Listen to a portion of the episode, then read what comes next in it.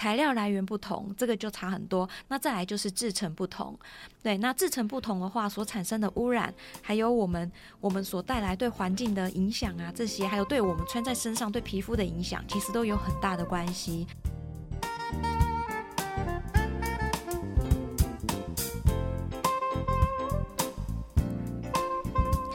新闻荧光笔帮您画新闻的重点。Hello，大家好，我是 Nancy。好，民众的环保意识提升了，越来越多人在买衣服的时候呢，会看衣服上的标签，了解衣服使用的材料制成是不是友善环境。上一集我专访了大爱感恩科技的设计师凤如，还有经营规划的代表旭平，了解时尚产业朝永续发展的趋势。这集呢，我们要继续聊聊现代人对于买衣服的迷思，怎么样穿得健康环保。另外，在联合国所提出的 SDGs 永续发展中所提到的。终结贫穷、优质教育、健康与福祉等项目哦，其实原本就是大爱感恩科技所重视的目标。大爱感恩科技怎么做？如何做？继续是我的访问。其实，呃，慈济啦，还有我们大爱感恩科技，一直以来就是会关心呃社会角落，就说做在人文关怀这个部分哦，对，是一直都有在做。所以 SDGs 的这个部分，相信呃大爱感恩科技在呃，就我刚刚讲到，就是说哦，你要去照顾到这个工人合理的跟安全的一个工作条件，或者照顾到一些呃社会面的这个部分。也都有在做照顾社会面向，像是如果就 SDG 的话，对，我举几个例子来跟大家分享。因为像现在很多呃环境教育，我们在谈说要如何永续嘛，所以在指标里面有一个第十七项，呃，第十一项是永续城市的部分。嗯哼，那大爱感恩科技就有做到是在环境教育场域的建制。对，我们目前跟呃一开始第一件是跟高雄。高雄静思堂，好，我们在里面有其中一个馆就是做环境教育馆，那也通过认证。那再就是台中，那为什么我们要做这个永续城市呢？因为现在很多不一定每一位呃我们所了解的民众都有机会，就是走，就是如果他们有机会走进我们的静思堂的话，那他就可以在里面取得这些环境教育的一个知识。然后重点是这个也是这个他们都会有每一年都有一个时数。那他也可以借此就是接引更多的会众，能够来了解慈济在永续方面的努力，这样子。哦，对，就是在永续城市的部分，我们现在目标也是希望说未来这个。环境教育场域，它能够在各个县市的进食堂能够有机会的话，就是去把它建制起来。这个第一个部分，嗯、那再就是像我们在做这个塑胶的研发，之前有被人家挑战过，就是说，哎，那塑胶就是一些纺织品，我们去经过洗涤之后，它的这些废水，它流到海里面。它会有些所谓产生所谓叫做微纤维哦，微粒还是哎，塑胶微粒的部分哦。对，那也有人来问我们大爱感科技说，我们能否在这方面在努力？所以它就是在我们的第十四项海海洋生态的部分。那我们做到的就是说，我们跟工研院。一起共同研发能够抑制海洋微纤维，就是当我们这个产品它在要做成成品之前，它在抽纱的时候，我们加入那个能够抑制海洋微纤维的牡蛎，让它这一个产品出来，它的整个产品的过程当中，它将来它去洗涤的时候，它可以减少百分之五十帕的塑胶微粒，所以它是有通过呃正式的。真的，这个正式的研究成功，然后并且现在有在持续，将来希望能够运用在我们的一些刷毛或毛毯系列上面。我觉得真的就连这个细节跟呃，就说一般民众的反应，你们都倾听，然后跟这个细节你们也去关心到，然后试着努力去做到这样，对，去克服大家做到的。那现在大家可能觉得哇，你一次回收就是好棒哦，要给你鼓励，你这个东西是环保产品。嗯、但是其实很很早之前，大爱感恩科技就已经做到了 recycle to recycle 是二次回收的产品。像刚刚呃凤如分享给主持人的那一支。黑色的自动铅笔，它就是二次回收的。那为什么它会是黑色的？就是当我们在赈灾毛毯在制作的时候，它会有一些下脚料。嗯哼。那比较宽的呢，我们就把它做成赈灾毛毯的呃围巾，然后比较在还是会有一些细碎的。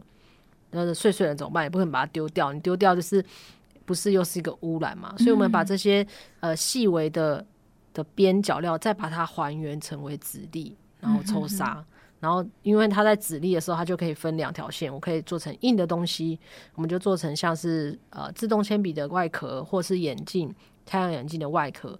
那软的东西，我们就可以做成我们的背心。所以很在很早之前，我们就这一个二次回收的技术也得到了号称是全球的那个奥斯卡等级的那个全球能源奖的肯定。啊，哎、欸，真的，所以是试着就说回收的东西哦，或者回收再回收的，嗯，物尽其用，对，对用到它不能再用，然后而且是已经呃朝向二次、三次。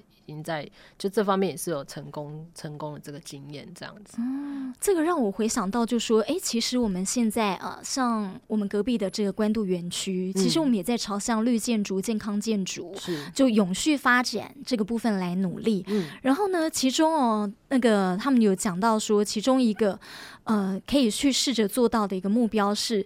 水的再利用，就是说大家都说那个呃自来水是最珍贵的，纯水这个是最珍贵的。然后呢，诶，还有分黑水跟灰水，嗯、也就是你的水也是一样，可以二次、三次的再利用，再利用、再循环。对，然后只是说你用在不一样的功能跟地方这样子。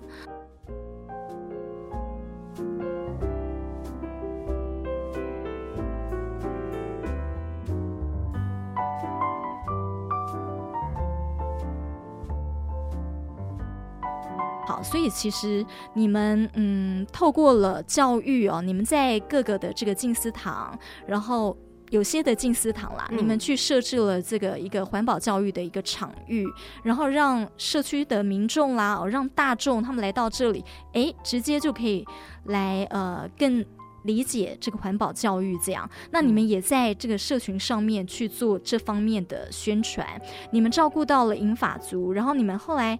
你们还有办高中营队，是你们希望能够在环保教育上，呃，在永续发展这个部分，可以更带动青年影响力，对不对？嗯，应该说高中营队这部分是有时候会算是被邀约的性质，哦，他们可能在主题上就是有一些课程的需求，嗯哼，他们当他们只要想到环保，就会想到我们。其实我们平常在接的团体蛮。五花八门的，然后从我我印象中，从幼稚园要可以讲到长照班，其实我们 也是我们这个团队蛮大的一个挑战，所以我们会针每一次的分享或每一次的活动，我们都会针对他的需求，然后做新，就是做 for 这个活动他的。他的教案这样子，嗯嗯，对，然后也是我们平常可以很学习到的一些地方，嗯，所以是很跨龄的耶，就是跨龄，对对啊，但是超龄，像我们要去跟阿公阿妈讲环保，嗯，我们就会觉得这真的是很超龄的事情。然后我们后来就想到，哎、欸，我我们把环保就是分类，把它剪成一块块的拼图，然后让阿公阿妈去拼这些图案出来，然后他无形当中就会知道。嗯哎、欸，原来我每天在环保站做的是分这几类啊，然后但是从游戏过程当中又可以跟他讲环保，嗯哼的这个理念。然后另外有一个蛮感动，就是我们因为阿公阿嬷其实他们蛮会创作的，我们有一块呃用回收宝特瓶做的环保黑板布，嗯，它是一个可可折叠式，那也是蛮常现在我们带到长照班去互动的。那阿公阿嬷其实我们就会。引导他公，你去画一个你印象最深刻的东西。嗯哼，那有些阿公阿嬷可能就会画他可能以前的皮箱，嗯，或画他以前公我多爱多维，嗯，然后诶、欸，其实蛮蛮感人。他会去让他可以去想他的人生，然后之余又可以跟阿公阿妈说，你现在画这块环保布，哦，这是你在环保站做的回收的，我们把它做成布料。嗯，回到就是。为什么在刚刚讲到那个奖项，我们可以得奖，就是当呃长辈他在环保站做的分类，这这个东西又回到了他的身上的那种感动。我们记得有一次，我们公司有一个很早期有一个经典的新闻带，嗯，有一个阿妈就她就穿了一件我们的灰色的大爱感恩科技的衣服，那她就对着记者讲了一句话，她讲。可能我今嘛穿的这件衫有一件宝特瓶是我 Q 的哦。对，就是真的很经典。对他就是他很开心，就是真的就是这样的概念，让老人家会觉得说，哎、嗯欸，他是有成就的，他他不会是就是像有些老人家他年纪大了，他会担心哇行不行菠萝赢。嗯，但是我们当我们去跟他们互动的时候，我们就告诉他说，你你你也 Q 这些保特瓶，我能改做做成鸡鸡瓜。产品这样子，然后阿公阿妈就会觉得、嗯、哦，不要，然后那一下厉害这样子，他就会真的拿起来就会特别的珍惜。所以这个是一个呃善的循环呢，就是说你们会去跟环保志工啊、呃、阿公阿妈的这个志工、嗯、呃去分享到啊、呃、你们做的这些产品的背后这样子。对。然后呢，你们也会跟一般的社区的银发族哦、呃，还有刚才讲到呃年轻小朋友、年轻人，年轻人就是让他们。讲到我们刚刚最开始讲到那个清净在源头，嗯，我们能够尽量减少使用，然后让他们去多把环保的东西用在自己的日常生活。那真的，如果你用了也没用的话，你就要把它放到对的地方，嗯、不要把它乱丢，嗯，那让它可以延续它的生命，嗯，就是一种老中青三代我们都要可以讲环保的一个挑战。然后，但也是我们觉得说，每次在分享完之后，我们大家的都是觉得蛮有成就感的啦。嗯，因为其实你们也是在培养环保种子，这样对，可能很多的阿公阿嬷或者是青年或小朋友，小朋友他们听了之后，他们回去好好做之外，哎、嗯，搞不好他们还会到社区做志工。对啊，对。好，再来呢，呃，我想八仙尘爆这件事情，大家看到这个新闻的时候都是相当的震撼。在当时，其实呃，我想当时大爱感恩科技呃，我们有跟这个阳光基金会合作，就说帮这个烧烫伤友制作呃一些适合他们穿舒适的啊压力压力服。对，这个新闻其实也露出了非常的多，但当时呢，我想。这个事情是非常的感动，但自从这件事情，我想烧烫伤友他们多了一个这样子一个很棒的产品的选择。那你们也首创了，就说纺织业界的产品叫生产履历回溯卡。这回溯卡可以介绍一下吗？哎，其实我们这个回回溯卡呀，最大的用意就是想要让我们的。坊间请购的大德啊，可以知道说他们现在究竟买的东西，他们到底是怎么做成的。嗯、那因为很多人可能对于环保上的概念，还有那个流程啊，或者是说他们也很好奇，他们现在买的这个东西到底可以怎么节能减碳。嗯，所以其实这个回溯卡就是四个大的重点。那第一个就是他们会知道是在哪一个环保站回收的。嗯，因为全台湾大概北中南东都有环保站。对，那如果今天他们知道，哎，假设拿起来，哎，是北部，那搞不好，哎，就像刚刚讲的，搞不好一只宝特瓶是我捡的对，那第二个呢，就是生产流程的时间点。他们可以知道哇，原来每一个流程到有一个流程之间花了多少的时间，那最后成品他们这个东西拿到了以后，又是在什么时间点？那这个其实对于消费者来讲是会比较安心的，不会觉得说啊，我可能买到的是好几年前的囤货啊，或者是说他们比较会有那个时间上的理解，然后知道自己的产品啊，会觉得说比较安心。对，那第三个就是他们会可以知道他们的回收保特瓶之数。那知道他们有几只保特瓶，自然下面就有一个数据，就是节能减碳的数据。嗯，那这样子就可以让我们的请购大德知道说，他们买的东西其实是很有意义的，是从最一开始环保菩萨的手上，然后经过中间爱心协力的厂商，然后在最后出来宝特瓶的资数，我们用着它，我们就是一个节能减碳的代表。它其实是具备这样子的意义，也是一个善循环的实呈现吧。我觉得好用心哦！一般人去买衣服或是买啊生活用品，然后我只是看它好不好用，然后诶，价钱是不是我觉得 OK 的？但你们把这个环保的产品背后，你们还去让大家知道说它。其实背后是有很多的意义，这样子。是的，其实我们公司有一个很大的重点，就是我们做的不是生意，是教育。这句好棒。对，其实我们的每一个东西都是在做教育，我们的每一个产品，我们所生出来的每一个东西，都是具备教育意义的。文宣有它一个善循环，或者是想要传导给消费者请购大德还有大家的一个理念。那产品也是，我们希望拿着它、穿着它、用着它，就可以想到上人的法，可以想到就是如何用它，可以呃守护我们的地球，可以帮助到更多的人。其实我们一直在传递着都是这些的理念，把这些善传出去。所以这些产品背后啊，其实你在传达一个爱心。大家看了这个标签，会去了解说这个背后的制成啦、材料是不是友善环境哦。那我从一个时尚杂志《Vogue》看到的一个报道数据。提到说，全球现在每年有高达一千亿件的新成衣推出市场，所以呢，你看这么多的新成衣去推出市场，所以表示 可能有些啦都是用到这个石油嘛，就我们刚刚讲到的，它是对环保会对环境会有伤害的，所以消费者在购买衣服的时候有一个观念很重要，是重质不重量，对不对？是，其实刚才有提到的教育部分，就是要让消费者深刻的了解这个值是有多重要。因为像我们坊间的快时尚，它之所以可以成为快时尚，就是它的花色变换很快。那当然，它要变换的很快，它的来。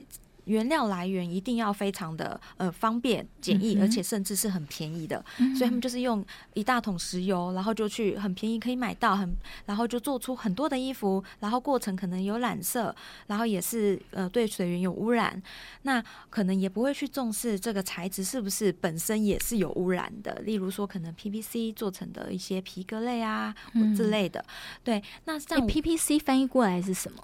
什么材料？啊、uh，PVC 这个这个其实是很广泛，但是其实大家会提到这个材质，是因为它是一个塑化剂，oh. 很容易发生的一个、mm -hmm. 一个塑料，它只要是加热就会产生塑化剂。Mm -hmm. 那其实我们生活中非常多这种材质，那所以我们可能买到不 健康的衣服嘛？是啊，也有可能哦。Mm -hmm. 但是这个我们当然我们不能这样子去抨击每一个 PVC 啦，PVC 也有那种食品级的，也是好的，oh. uh. 对，但是。我刚刚有提到嘛，快时尚又要便宜的话，嗯，应该是不可能会用到那么好的。啊嗯、对对对，那我们就在这种情况下，其实我们也是秉持着我们想要，就是不要做出这种快时尚，可能可能有消费者啊，他会有一些疑虑说，哦。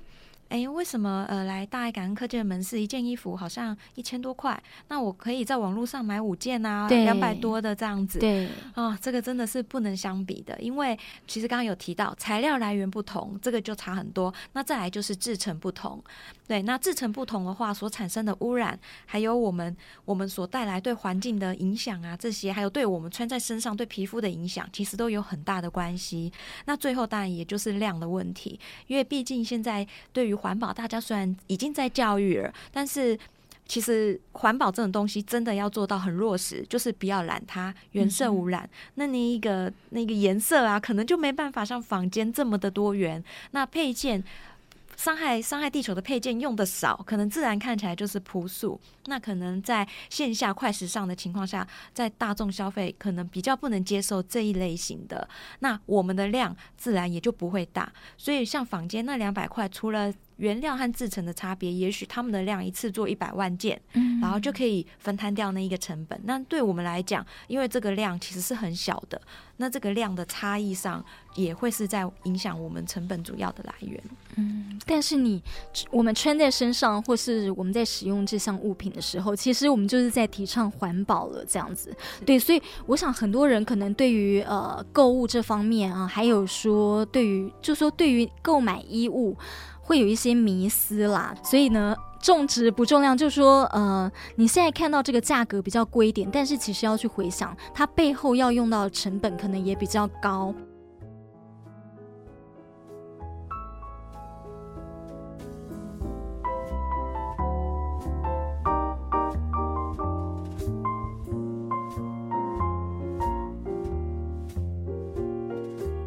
那在迷思的部分呢、啊？我还想再请教两位的是说，嗯，我从这个芬兰的科学杂志还有国际新闻的报道上去看到说呢，可能大家会有一些迷思是说，诶，那我用租的东西会比较环保吗？那这个报道上面讲说，诶，其实不然哦。他说，像是运输物流啊、包装、干洗啊，这些都是隐藏的成本。那呃，制造衣服的材料呢，诶，可能是更重要，因为。呃，它隐藏的这个成本也是我们会有的迷思，就是我们不会发现到。其中他也提到说，像是有机棉花的这个用水量就会大大少于传统棉花，所以在制造衣服，呃，它不管是呃你背后你你包装物流，或者是你的制造的制成。好，然后还有包括用水量，因为用水量也是时尚产业很大的一个环节，对不对？应该说，在这个部分的话，像刚主持人有谈到那个重质不重量的问题，嗯、对，其实以我们来讲，就是有主要有三个观念，可以让大家在。选购产品的时候，你可以去思考。第一个是它的原料的来源，嗯哼，就像我们刚刚一开始谈到这个聚酯纤维嘛，嗯、对，每个衣服它原料的来源不同，然后再者是它的制造的过程也不同，嗯哼，对。那以我们大爱感恩科技的环保材质，我们是透过物理法，我们只做一件事情，就是加热。那一般我们看到五颜六色的衣服，它的原料或许也是石油，但是它是用化学法，它是让你极极快速，那它可以很有短的时间产生出你想要的颜色或要的效果。那它的时间也不同。那在最后，它是刚刚凤如有提到量的问题。我们当然未来是希望更多的人可以一起来支持环保产品。对，我们当这个。请购环保产品的数量能够提升的时候，嗯，我们当然自然整个成本就可以做一个下降。哦、那当然愿意更多人就会可能可以呃掏出钱来买这个环保产品，因为他会觉得，哎、欸，似乎比较起来也没有比较贵啊。嗯、因为我们最常被遇到说啊，你们的东西怎么这么贵？对对，所以我们呢就是会用刚刚那三个点来跟大家聊。第一个是。嗯我们的原料不同啊，哦，我们一桶石油它可以做这么多的东西，但是我们是用回收保特瓶，那它要囤积到多少一定的量，它才能去制造它的，就是呃制造它的纸粒啊，抽成纱织成布。那再再跟大家复习一下，第二个就是我们所谓的呃我们的。刚谈到的是原料的不同，第二个就是制成的不同。好、嗯，我们是用物理法。嗯、那第三个就是数量的不同。嗯，那回到这一题，就是谈到说这些产品是不是会呃减少这些有没有碳足迹的发生？其实，在这个过程当中，我们觉得可以多鼓励大家，就是选购所谓的绿色产品。嗯哼，对。那因为以绿色产品来说，它本身在制作过程就是比较节能减碳的。嗯，那再来，当然就是在呃，水的部分，嗯，对，如果你今天选用的是比较是想要自己想要什么颜色就去染色的话，那它当然染完之后，它就是需要去洗这个布，嗯，那它会制造相当多的废水，嗯哼，对，所以在这个面向，我们是比较鼓励大家，第一个就是选购绿色产品，那在第二个点就是。我们如何可以更有智慧的去消费呢？那我们一般在环境教育的时候，我们也会跟大家分享一个五 R 的原则。嗯，五 R 第一个就是 refuse，我们去拒绝使用一次性的一个产品。嗯，我们减少，比如像是饮料罐啊，我们可以多带自己的环保杯。嗯哼，那再就是第二个 R 就是 reduce，减量。嗯，若你是不得不使用。这个，但是你尽量减少去使用它。嗯哼，对。那再就是第三个，就是 reuse，重复去使用。嗯，嗯，那我们希望这个东西，它如果可以重复使用，你也可以减少它变成废弃物、变成垃圾的一个可能。嗯，那再第四个就是 repair，就是能够去修理它，呃，修理再利用，就是当它坏掉了，你可以尝试去再拯救它一下，不要这么快放弃它吧。嗯，那最后就是 recycle，就是清净回收，让它有大用。那我们公司所有的东西，也就是 recycle，就是它可能已经是一个破烂不堪的一个保特瓶了，那但它还是可以哦，还是把它 recycle 吧。我们就是一起回收，然后聚集起来，能够再重新呃做成我们的环保的环保材料这样子。嗯，对，所以我觉得整个跟呃观众朋友分享，大概就是这个观念这样。对，我觉得真的是重质不重量啦。因为我现在身上的这件、呃、大爱感恩科技的衣服哦，当初我在买的时候也是哎，觉得这个价格比较贵一点。对，但其实我这样一穿也七八年了，就是其实它的质料是好好的啦。对，只要就说洗后稍微烫一下哦，如果更用心保养的话，我相信它可以穿得更久。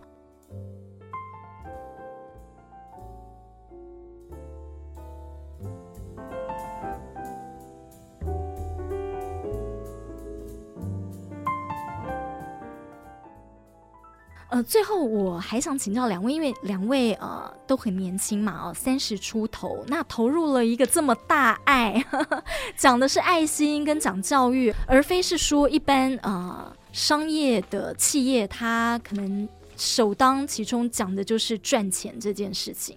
对，所以两位对于这份工作一定是很有使命的。那我在看到你们的背景，哎，发现其实你们真的也做蛮多的。像比方说续平，其实你做环保教育推广的足迹遍布了好几个国家、好几个地方，除了台湾各地啦，刚讲到的，还有去尼泊尔、上海、菲律宾、苏州、无锡、美国等等国家地方。其实，呃。能够去这么多地方，自己也没有想过。Uh. 然后我觉得其实也是很感谢主管给我的机会。嗯、然后像是尼泊尔，也是我刚到职，好像两个多月吧，刚好有一个医疗废弃物的医疗论坛。嗯、然后那时候是跟我们大林慈院的李明南副院长一起去的。然后当时也自己傻傻的，因为主管就说，因为需那边需要就是环保展示跟环保动态走秀。然后你有没有意愿去？这样他可能看我研究所毕业的，以为我英文很好，结果发现去到那里就是哦天哪，自己就觉得书到用时方恨少。对，但也是一个蛮难得的经验，因为我在想说这辈子能够有这么机会去到，就像大家现在常讲，尼泊尔是佛陀的故乡。对啊，就想没想到我在二零一六年就去了，现在回想起来真的是觉得。很很感恩的一个一段回忆这样子，嗯、然后在这么多呃，不管是海内外的呃推广或是分享，我觉得让我现在至今非常非常难忘的一个故事，就是当我分享的时候，都一定会跟就是大家分享的一个让我真的很感动，到现在我永永生难忘的一个，在应该是在二零一七年的时候，我们去上海。然后那时候是因为呃，他们演绎那个亲恩浩连天有请购我们的，像主持人今天穿的这种传心，嗯，他们要演绎父母恩重难报经，就是有仙女啊、西装啊，然后因为呃使用我们公司的衣服，所以我们就帮他们带过去。然后我们也是借此那个机会，就在场呃，就是那个演艺厅的外面，我们有设那个。摊位，哦让那些看完的民众，他可以来看看。哎，比如说像近似人文的东西，然后大爱感恩科技的环保产品。嗯，印象很深刻是有一位阿妈奶奶，对，她穿的，她拄着一个拐杖，然后背着一个包包，看起来穿的不是这么的华丽。虽然是在上海，嗯，然后她就来我们的摊位看着看着。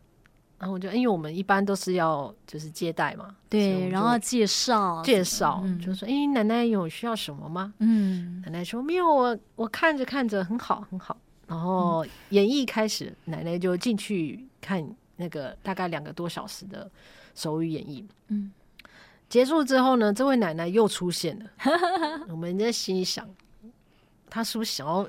趁乱要拿什么东西，因为人很多啊，嗯、来来人往往的人太多。我想买个一件，有没有可能？对啊，说你要不要买东西？不然你到我们摊位到晃来晃去，到底要干嘛？到底要做什么？我们不懂，然后也会担心说我们等下东西会不会少。然后呢，后来 奶奶就说，因为主持人有介绍，嗯、他们身今天演艺人员身上穿的是用回收宝特瓶在做的。然后奶奶出来之后，就又来到我们摊位了。他说：“原来刚刚主持人介绍这些东西是用回收宝特瓶做的，然后我觉得好感动哦。然后他就突然问我说：‘有没有一个东西是我可以请购的？我要最小的。’哦，我想说：‘你为什么要最小的？’我说：‘你要一件衣服吗？’然后他说：‘不了，我你看我这样，我全身上下的家当就是这样。’我我顿时间我愣住了，我说怎么可能？你全身上下家当就是只有一一个盘呀跟一个拐杖。嗯，奶奶就跟我说她是拾荒业者哦，她每天在捡宝特瓶为生的哇。然后我就好奇，那奶奶你想要买什么？嗯，她说你给我一个最小最小的。嗯，然后当时我们有作用呃塑胶射出的随身碟，嗯，像名片大小那样哦，一片而已。嗯，我说那奶奶这个最小好不好？八十元人民币。他说好，这个好，这个好。我心想，奶奶是拾荒者，你不可能有电脑，你为什么拿拿这个随身碟？对，奶奶说了一句话让我至今永生难忘，到现在五六年忘不了。她说，因为我想要让把这个东西带在我身上，让我自己知道，原来我每天在做的事情是这么的有意义。因为他看到了，原来有一群人把回收宝特瓶可以发扬光大，做成我们日常生活可以穿的。嗯，那最后奶奶呢，她掏出了她口袋里面的零零钱呐。嗯，在上海，人家不是刷卡就是微信。嗯，奶奶用就是十块十块凑了八十块人民币。我那时候捧在手掌心那一些零钱，我眼眼泪都快掉下来了。但是我不能哭给他看。嗯，但至今那种感动就是。很难忘，嗯，让我知道说，呃，从别人身上我们看见了我们在做这份置业的一个价值，就是也是一个我们常常像无论是做行销企划还是做设计，我们会遇到一些退转或遇到一些觉得觉得说，嗯，应该说有点挑战的时候，但是当我们想起了这些故事，我觉得会成为我们的一个动力。然后继续想要把这件事情就是越做越好，嗯，对，真的我也觉得好感动。就是每次分享完，我就都会鸡皮疙瘩这样子。对啊，因为奶奶她做拾荒，大家都知道，现在其实如果你要靠拾荒去赚到一餐饭，就你要拾荒多少东西啊？对，是非常不容易、很辛苦的生活，但是她却呃愿意。花一些钱，然后去买这这件东西，对这件东西对他生命的意义是这么的重要。而且他用不到的东西，但是他告诉我说，嗯，因为他也没有家，他每天就是可能四处住，嗯，然后，但他告诉我说，他想要把这东西永远留在他身上，嗯哼，真的是真的超级感动。我那时候有刚好有录一段影片。对我，我这段影片还留着。真的，我到时候可以跟你要，就是我们社群上可以放吗？因为他那个是可以放的，不行，会有肖像权。OK，我觉得还是对，但是但你就保留着这样子。对，我保留在心中，但我分享的时候，我都有 po 这个照片。哦，对对对对，嗯哼哼，这真的是一个自身难忘的一个故事。嗯哼，好，那 Shiny 呢？你是呃，刚你有提到嘛？你是怎么样的一个姻缘？我真的觉得。也很有佛缘啦，真的。进到大爱感恩科技，其实因为我之前跑过故宫博物院的一些新闻嘛，嗯、然后故宫博物院呢、啊，他们做的那个文创产品，真的也是从古典的东西变创新，然后把这些古物从橱窗内等于走出来了，所以我觉得他们的文创品啊，其实是。呃，非常有创意的，所以你过去的经历，其实我看也是，呃，就说很有创意。然后你到了大爱感恩科技，我相信你。对感恩科技这方面的贡献，就怎么样把你的创意跟把你的专业带过来？嗯嗯嗯、呃，其实我觉得在大爱感恩做设计，跟外面真的是得到的感觉真的是差的非常多。在外面其实呃那种顶多就是说哦，我把客人或老板要的东西做好，然后出去了，然后这个就是一个小小成就感。那久了其实很快就忘记了，它就是因为。产品可能就是一个一个一个推陈出新，我对每一个产品不会有特别的印象，或者是对它有特别的一个、嗯、记忆点或眷对眷恋吗？恋 这听起来有点像恋物癖，你不要，你不要真的是就说嗯哼，对。但是呢，在大爱感恩让我真的是很很 shock，因为在他在大爱感恩做的东西，其实老实说啦，不是特别走在时尚尖端那种很流行时尚的东西，嗯、但是呢。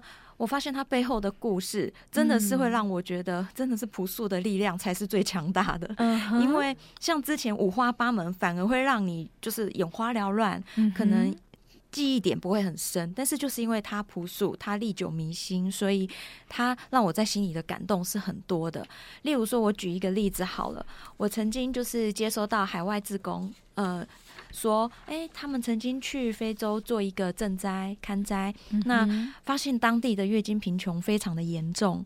那当时我就想到啊，不会吧，要我做部卫生棉？那时候我就想说，这个东西。在以现在这么呃，大家随手可以买到这么便宜的抛弃式卫生棉的时代，uh huh.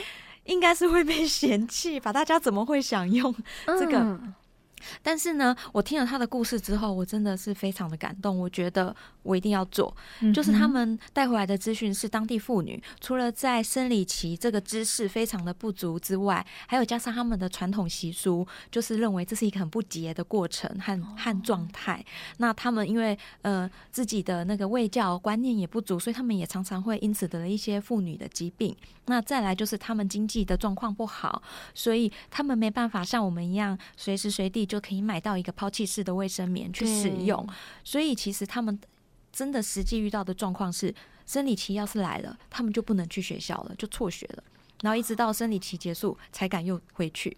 那在这个状况下，他们其实在教育上也是会造成中断和一些没办法像男孩子一样的好好受一个教育。嗯、那再来，可能有一些女孩子会为了说想要去买这些卫生棉而去做性交易。对，他们会为了这样去做性交易，然后就是为了要换钱来买这个卫生棉而已，嗯、就是这样子而已。所以其实，对他们就是对于这方面，就是对于自己身体的保护和这些卫教的这些观念，在大环境下，他们非常的不足，所以其实他们很可怜。然后甚至还有可能。突然生理期来，他他不知道怎么办，就是坐在那个沙地上，然后等所有的人走光，他才站起来，赶快用沙子把它埋埋起来。这样的状况，我听到真的是觉得，哇，是因为我们生活的年代和实在是太幸福了，才不知道原来有人可以这么的没办法去取用这些这么我们随手一得的东西，所以我们就开始进行了那个所我们所谓的女性守护组。哦，对，但但是这个其实也是很有挑战的哦，因为其实宝特瓶回收再制的布料，它有很大的一个特性，就是它不吸水，因为它是塑胶啊，它做成布料，其实它不吸水，所以在衣服上其实好处就是可能可能防泼水啊、抗水、吸湿排汗这些可以做到，但是要瞬吸，那个其实是有难度，但是卫生棉就是要瞬吸呀，不然怎么办？所以我们拿到这个案子。沉淀了三年之后，才突破了这个技术。对，我们就是开发出我们的超细纤维的瞬吸的这个卫生棉吸收层之后，嗯、然后才开始进行这个整个外形的设计呀，让它有重复水洗的概念。那但是在这个品相，我们其实也是做了三个阶段。嗯、第一个阶段，我们是想说，就是做一个外形，然后让里面的吸收层他们自己看自己的量，然后去这样子放入，然后来使用。那再来就是第二层，可能想说他们有一些人就是不太习惯，就是那个外层啊，一直重复在用，只换内层。嗯，所以后来我们做的就是有点像现在抛弃式的状态，就是一体成型，你要换就是整个换掉。嗯，对。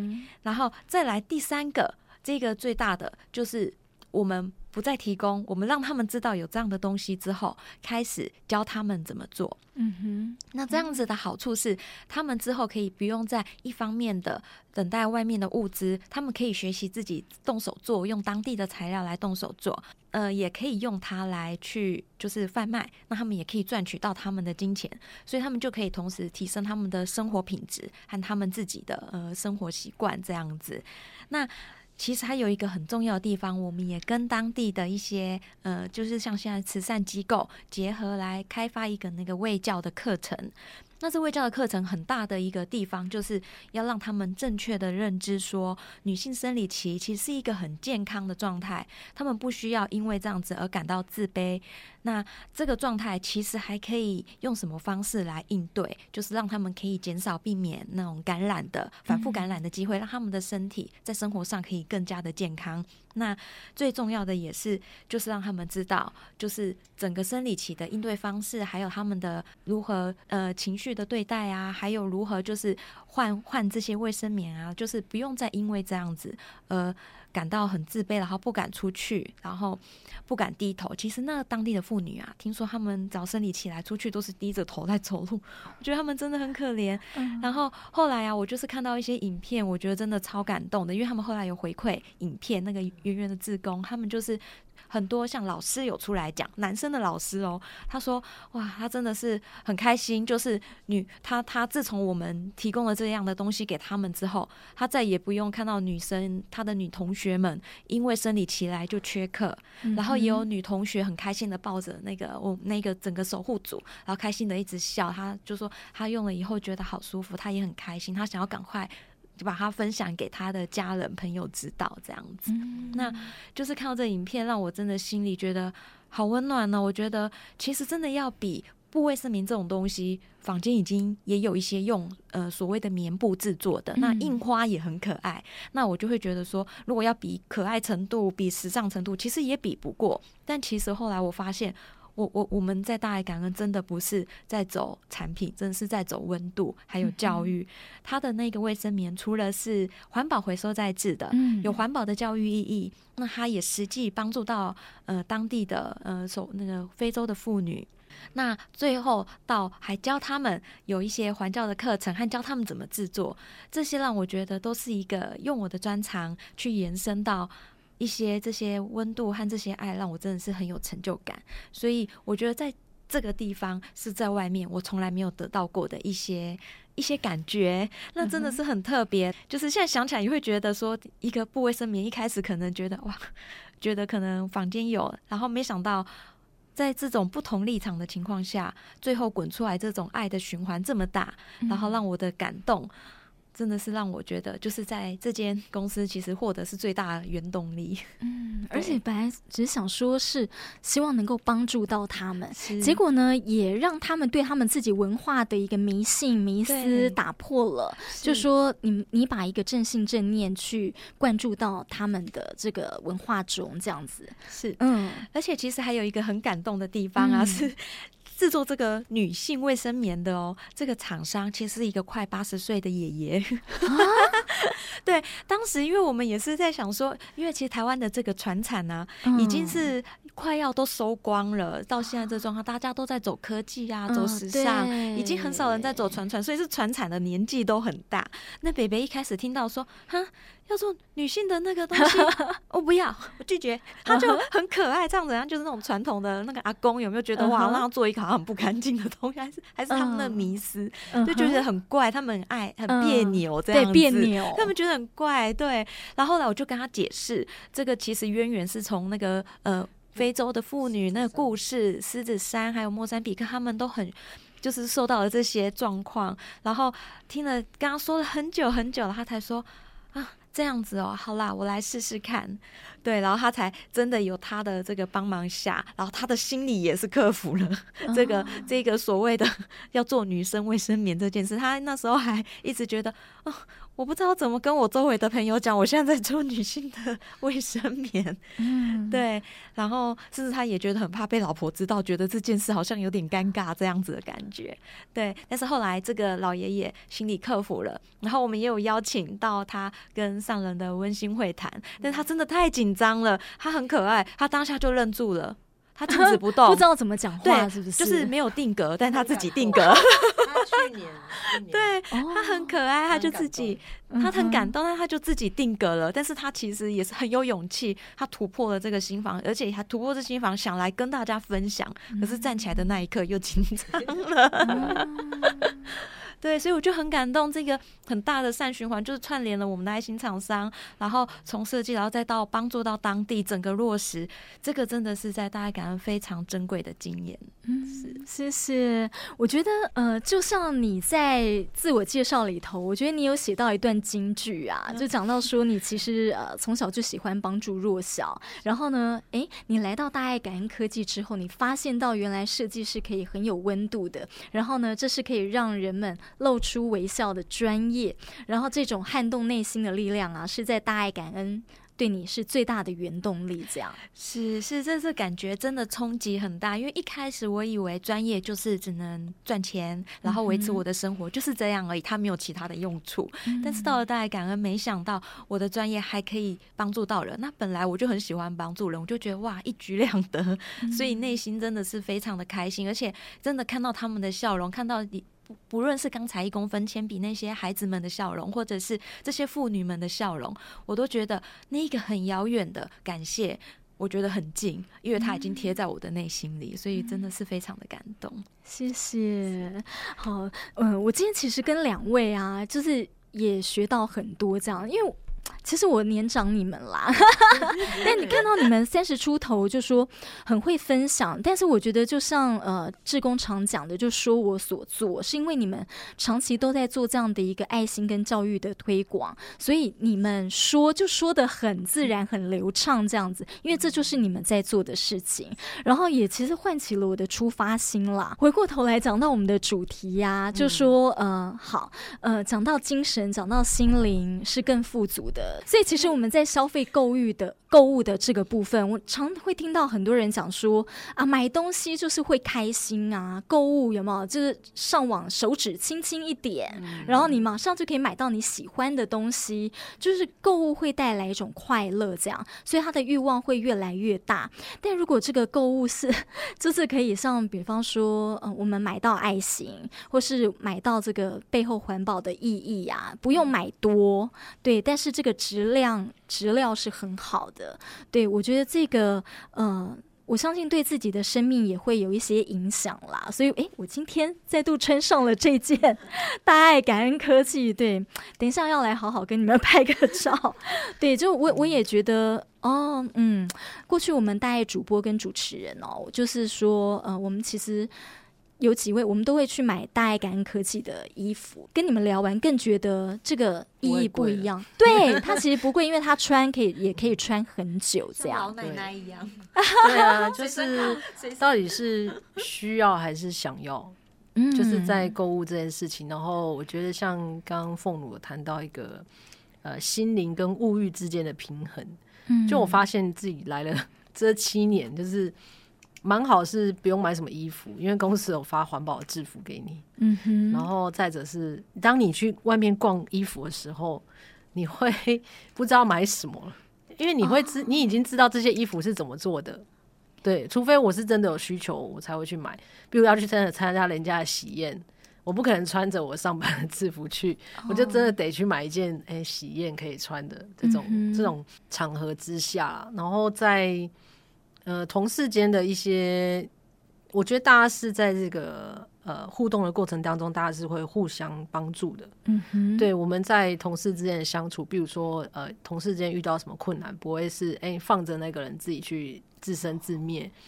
我们是当遇到有什么样的困难的时候，大家是可以一起。其实像我们。呃，经营规划市场要分享，嗯，我们分享到真的是已经快词穷的时候，呃，为什么设计部会出来分享？就是也是我们慢慢无形当中发现，哎、欸，他们很会讲。对，我觉得你们两个都很会讲，他们就开始被我们开窍了。所以，我们就是会看，刚刚有跟主持人谈到，我们会看对象，嗯，对。然后有时候我们会去跟大学生分享的时候，我们就会把分享的主题做一个安排。我们会先跟他们分享我们的品牌，那这部分就可能由我们经营规划师来讲。